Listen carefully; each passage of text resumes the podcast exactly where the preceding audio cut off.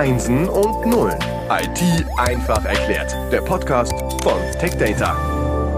Herzlich willkommen zum Podcast Einsen und Nullen. Wir befinden uns im Schwerpunkt Supercomputing, die letzte Episode, das letzte Mal, dass wir dieses Thema uns näher anschauen. Dieser Schwerpunkt wird weiterhin präsentiert von Intel mit der Unterstützung durch die Lenovo Data Center Group. Zu Gast ist wieder mal Andreas Thomasch und ja, das Thema lautet What's next? Wo geht die Reise hin? Und da einfach die Frage an dich, wie geht's weiter?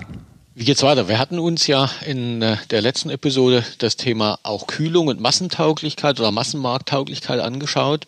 Ich denke, dass wir durch den äh, gewaltigen weiterhin wir, Zuwachs an Rechenleistung, egal ob man jetzt Nutzung von Grafikkarten, Prozessoren an sich etc. anschaut, äh, dieses Thema mehr Rechenleistung nutzbar stärker an die Endanwender noch ranbekommt. Das heißt, es bleibt nicht nur vorbehalten großen Supercomputing-Zentren oder sehr großen Firmen, die sich entsprechende Investitionen leisten, sondern durch diesen Zuwachs äh, an Rechenleistung wird es für, für jeden, der es möchte, egal ob in der Workstation etc., einfacher nutzbar werden. Ich denke, das ist das eine, was passiert. Auf der anderen Seite ähm, sehen wir, dass die, der Leistungszuwachs, den ich auch gerade erwähnt habe, in verschiedenen Teilen stattfindet. Ähm, die, die reine Rechenleistung pro Rechenkern steigt schon lange nicht mehr so wie früher das einmal der Fall war. Und auch wenn man die Supercomputer in der Historie anschaut, dann hat man eigentlich gesehen, dass sich so die, die Rechenleistung eines Supercomputers etwa aller 18 Monate, so ein bisschen dem Moore's Law folgend, äh, verdoppeln konnte. Das funktioniert heute mit klassischen Prozessoren und dem klassischen Ansatz nicht mehr. Und dafür braucht man diese Beschleuniger. Das heißt, der Einsatz von Beschleunigern wird auch weiter zunehmen. Und damit wird auch die Programmierung solcher Supercomputer noch anspruchsvoller, als sie das heute schon, schon ist. Ich denke, das sind Dinge unter anderem, mit denen es weitergehen wird, dass wichtige Trends sind, die man ähm, angehen muss. Ja, mehr Rechenleistung für die Endanwender greifbar. Auf der anderen Seite schwierigere Modelle in der Programmierung des Ganzen. Mhm. Gibt es aktuell noch so so eine Art ungelöste Herausforderung oder ungelöste Herausforderung, wo man sagt, okay, Supercomputer, die laufen jetzt, aber das sind so die großen Dinge, die man eigentlich noch als nächstes tun müsste.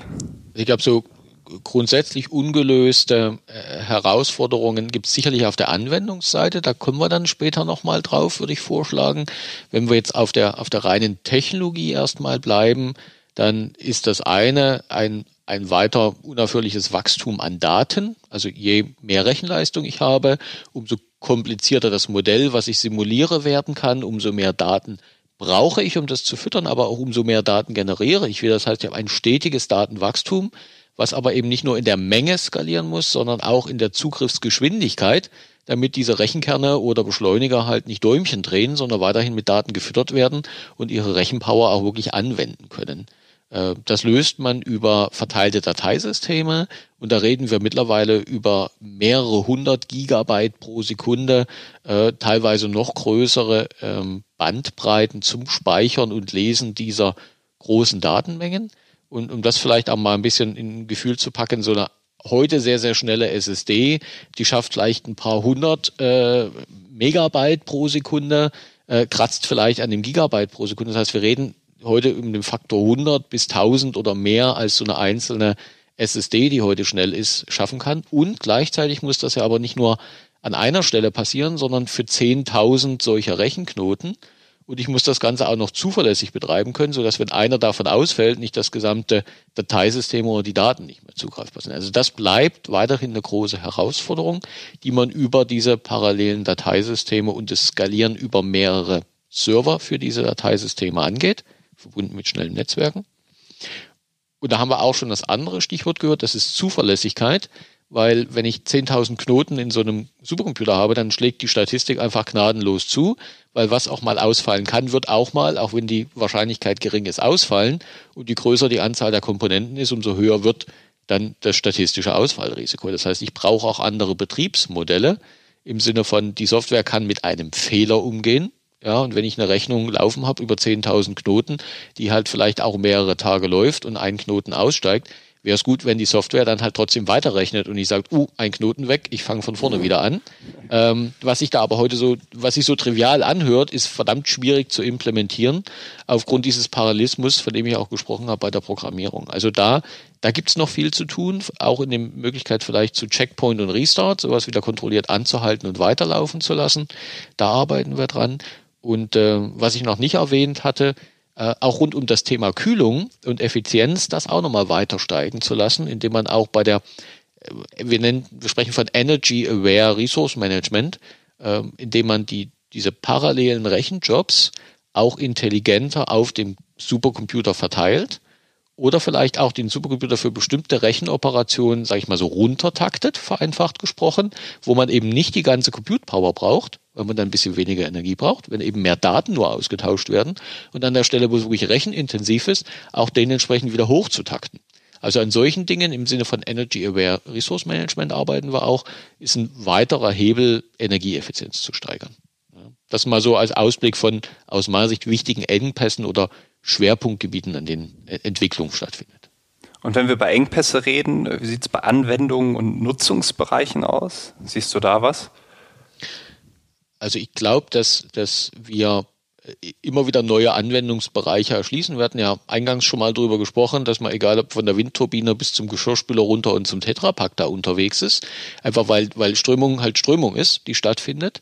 Äh, wir sehen aber auch, dass das Verarbeiten von unstrukturierten Daten, und da haben wir ja jetzt auch gerade drüber gesprochen gehabt, im Sinne von Datenmengen, auch andere ähm, Gebiete streift oder stärker genutzt wird, zum Beispiel wenn wir über künstliche Intelligenz reden. Also wenn ich in großem Ausmaß unstrukturierte Daten analysieren möchte, dann bin ich ganz schnell in so einem Bereich von großen Datenmengen, schnellen parallelen Datenzugriff und dem ganzen sagen wir, Erarbeiten dieser Modelle hinter der künstlichen Intelligenz. Ich denke, da wird der Bereich Supercomputing und künstliche Intelligenz sich immer stärker überlappen und auch voneinander profitieren.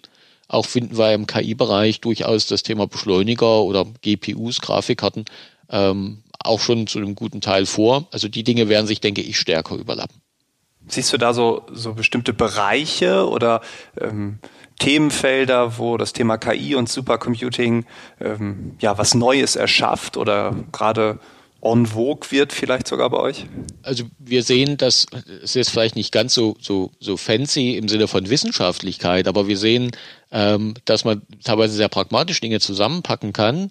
Äh, auf der einen Seite Internet of Things, Erfassen von Sensoren, Videos, unstrukturierten Daten, ähm, aber passende Machine Learning, KI-Modelle, die diese unstrukturierten Daten auswerten und lernen und dann hinterher wieder ganz einfach beispielsweise automatisiert in einem, einem Ladengeschäft erkennen zu können, wer was aus dem Regal genommen hat und damit halt nicht mehr an der Schlange anstehen zu müssen, sondern einfach beim Rausgehen darüber erkannt zu haben, wer welche Dinge aus dem Regal genommen hat und damit mein, mein Supermarkteinkauf halt deutlich effizienter wird. Also solche Dinge sind zum Schluss wieder für mich als Endbenutzer, ohne dass ich merke, dass da Supercomputing dahinter war, äh, powered by Supercomputing. Ähm, einerseits Internet of Things im Sinne von Edge Device, das ist sozusagen der kleine Supercomputer, der diese Videos analysieren muss, ja, aber mit basiert auf einem Modell, was auf einem großen Supercomputer erarbeitet wurde. Also da passen die zwei Dinge wieder zusammen. Das ist jetzt mal nicht so hochwissenschaftlich, aber vielleicht im Alltag dann ähm, recht einfach erlebbar. Ja, wir müssen ja auch nicht alles wissenschaftlich machen, auch manchmal ganz praktikabel angehen.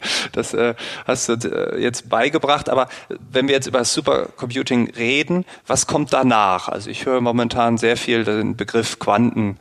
Computer, also Quantum Computing. Äh, wie siehst du das? Ist das der Nachfolger? Ist das die nächste logische Entwicklung? Also der, der, der Quantencomputer ist etwas, was ähm, stark im Mittelpunkt steht, auch wenn man da also man sich große Fortschritte gemacht hat, den wirklich ein Stück näher an die erste Nutzbarkeit zu bewegen und aus dem reinen Forschungsumfeld herauszubekommen.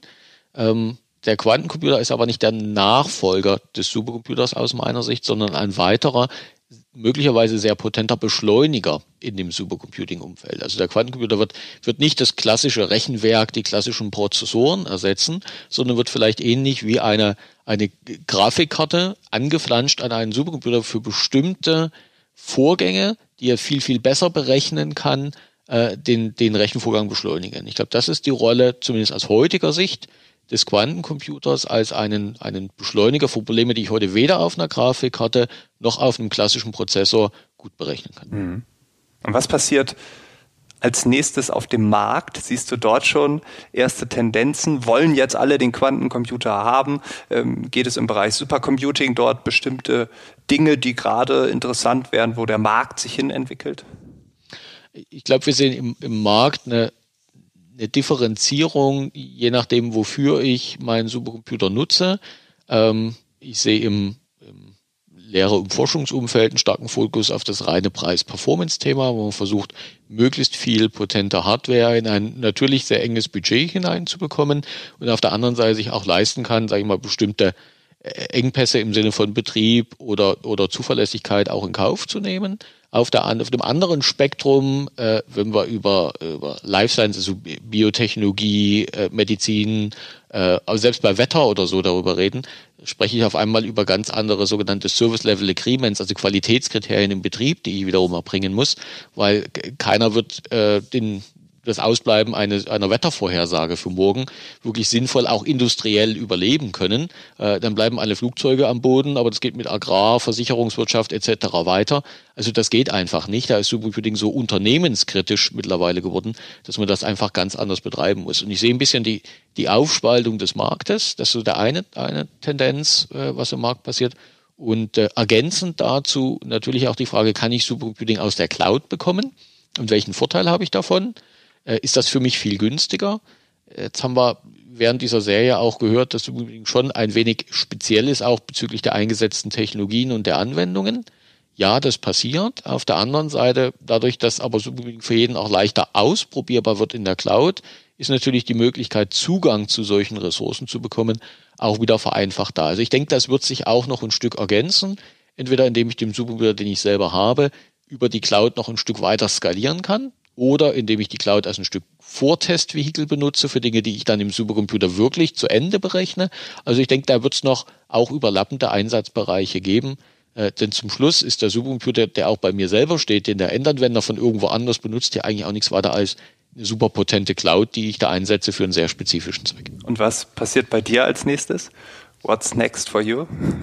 Ähm, das äh, ist ein bisschen schwierig zu beantworten, weil ich ja äh, am 1. Juli bei der Lenovo angefangen habe, um dort das HPC und KI-Thema zu verantworten. Von daher wäre es hier sicherlich ein bisschen unangebracht, die falsche Stelle und auch vom Timing nicht ganz ideal, äh, zu sagen, was, was der Andreas Thomas da noch so alles vorhat und gerne machen möchte.